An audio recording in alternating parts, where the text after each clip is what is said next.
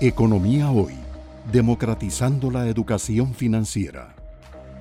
Don Elian, em, precisamente en el tema de gasto tributario o la eliminación de exoneraciones ha mm, sido de mucha polémica el por qué no se está presentando eh, eliminar las exoneraciones de las utilidades o eh, los excesos de las grandes cooperativas. Ok.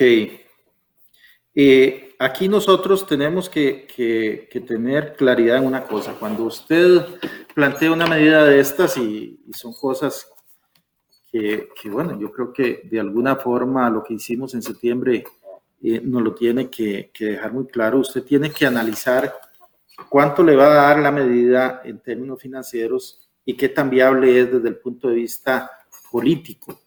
Eh, probablemente lo de cooperativas es un tema que en este momento no tiene la viabilidad política para impulsarlo y si vamos a hacerlo, pues sencillamente vamos a chocar contra una pared.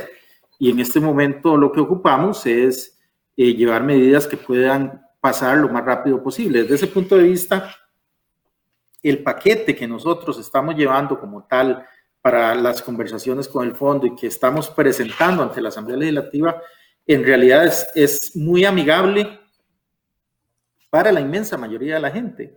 Eh, no estamos incorporando el incremento del IVA, no estamos incorporando transacciones financieras, no estamos llevando eh, el incremento en el impuesto a los bienes inmuebles.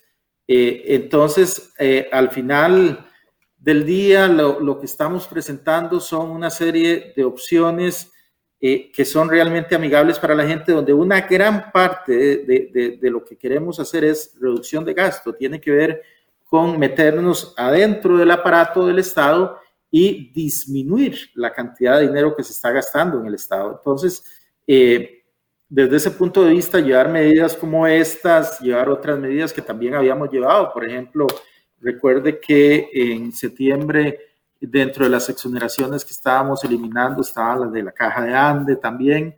Eh, pero bueno, ahora lo que se consideró es que desde el punto de vista político era complicado llevar adelante este tipo de eh, acciones y que no es el momento eh, para empujar estas medidas cuando lo que ocupamos es un conjunto de medidas que puedan pasar con una mayor facilidad en la Asamblea Legislativa y con una menor conflictividad social. Economía hoy, democratizando la educación financiera.